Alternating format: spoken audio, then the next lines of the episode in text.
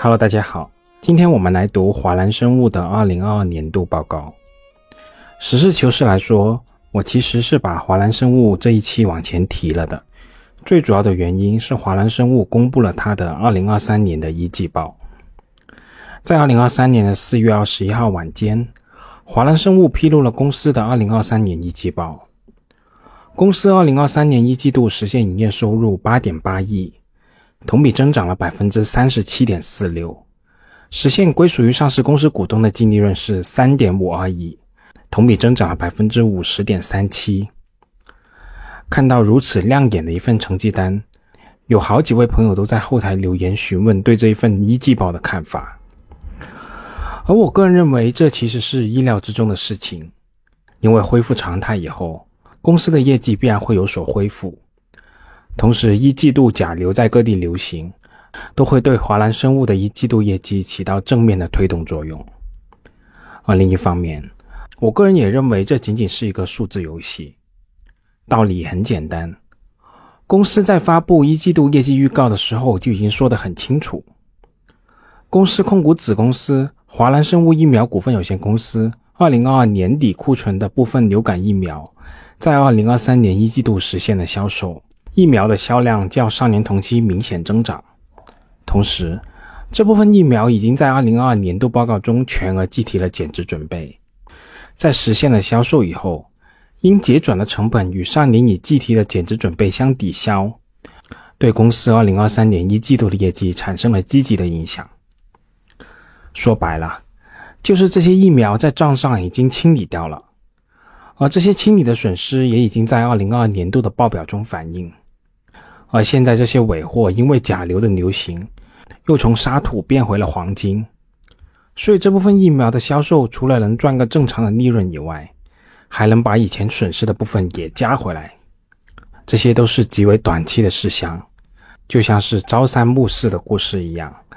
不会对企业的经营造成什么实质性的影响。所以，关于这些信息，我们不关注也罢。那对于华兰生物的一季报，还有一点，我觉得应该拿出来说一说的，那就是公司的证券事务相关的部门工作不太认真。在二零二三年四月十一日晚间披露的华兰生物工程股份有限公司二零二三年一季度业绩预告，这份公告中的证券简称竟然是错的，需要事后发更正公告来予以修正。我个人认为，上市公司的信息披露是一件很严谨、很严肃，也是很正式的事情。竟然会出现如此低级的错误，对于一家总市值达到四百亿的上市公司来说，确实是很不应该啊。好了，关于一季报这一块，我们暂且按下。我们还是回到华兰生物的二零二二年度报告。华兰生物二零二二年度共实现营业收入四十五点一七亿。相比去年同期增长了百分之一点八二，这其中流感疫苗实现营业收入十八点一八亿，相较于二零二一年的同期下跌了百分之零点三八，可以说是基本持平。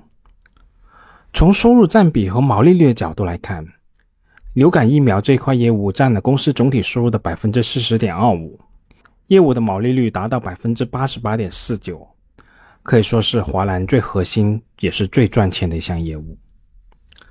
二零二二年，公司取得流感疫苗批签发共计一百零三个批次，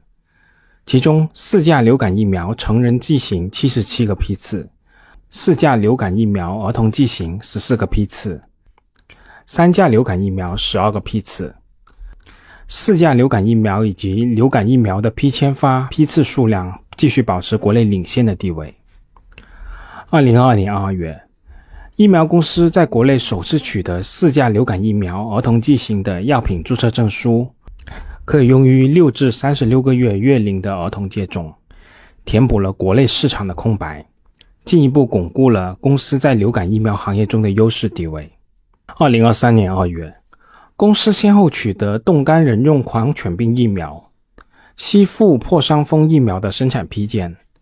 华兰疫苗的产品管线进一步丰富。那根据招标数据显示，四价流感疫苗儿童剂型的单价在一百六十至一百八十元之间，高于成人用的四价流感疫苗的定价。而在2023年春季，我们国家部分地区流感形势是比较严峻的，短期内流感疫苗需求旺盛。从长期来看，我国目前流感疫苗的接种率约为百分之三，相较于美国的百分之六十的接种率存在比较大的差距。在新冠疫情以后，人们对于呼吸道疾病的防控意识逐渐增强，流感疫苗的接种率有望持续的提升。而收入占比排在第二位的是人血白蛋白。二零二二年，人血白蛋白共实现营业收入九点八八亿，相比于二零二一年同期下跌了百分之二点二七，业务的毛利率也相对较低，仅为百分之四十九点八二。而我们在两个月前反复提及的净饼，二零二二年共实现营业收入七点七五亿，相比于二零二一年上涨了百分之九点三。从这个角度来观察，在其他品类受疫情的影响都是同比下跌的情况下，净饼确实在那一波风潮中有所受益的。华兰的血制品业务总体的毛利率是百分之五十二点三，相比于去年同期下降了二点九六个基点。在二零二二年疫情散发以及严格管控的环境下，公司总体的采浆综合成本是有所上升的。公司二零二二年全年采血浆超过一千一百吨，较前几年有所增加。二零二二年，公司在河南先后获批了七个单采血站，取得了比较大的突破。随着上述这些浆站陆续建成投产，在二零二三年和二零二四年这两年间开始逐步贡献收入。在未来三年，华兰生物的血浆供给端将有望实现增长。从十年这个长周期的维度来看，我们可以很明显的看到，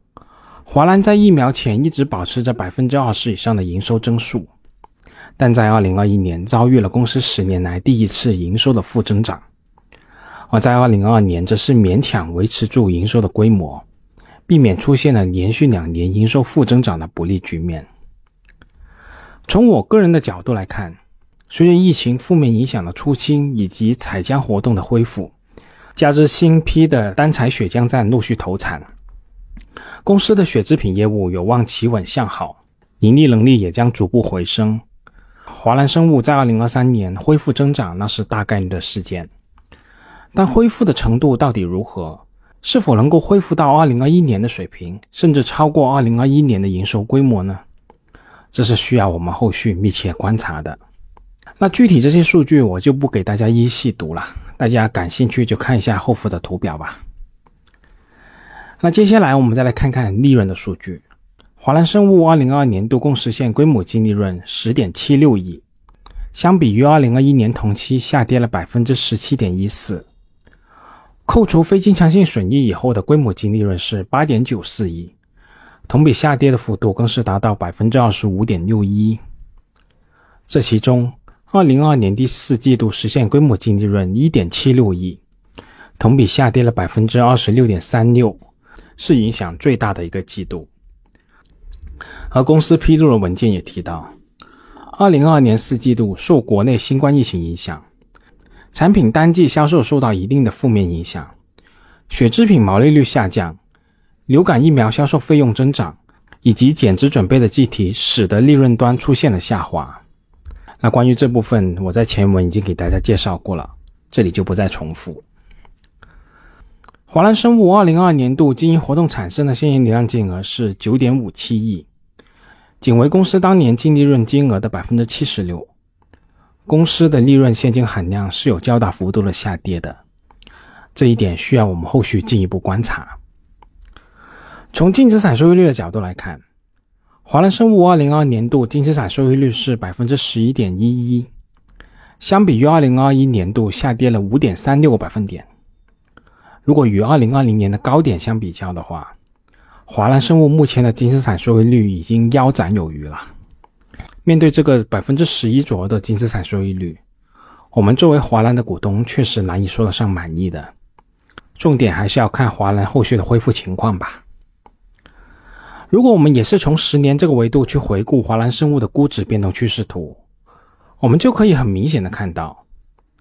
二零二零年当年华兰的收益率是最高的，而我们的市场先生所出的价格也是最慷慨的。在历史上形成了一个估值高峰，而在随后的两年里，随着公司业绩受疫情的影响，收益率逐步回落，而市场先生所出的价格也逐步回落，乃至给出了历史上估值的极低值，走出了一段我们投资者闻之色变的戴维斯双杀行情。那至于下一步华兰的估值是否会回升，我不知道。但就算华兰的估值不再上升了，我也知道华兰的业绩在后续两年大概率会有所恢复的。我也明白华兰基本盘的生意是有着深厚的护城河，难保有那么一天市场先生又对上眼了。好了，关于华兰生物的二零二二年度报告就先说这么多吧。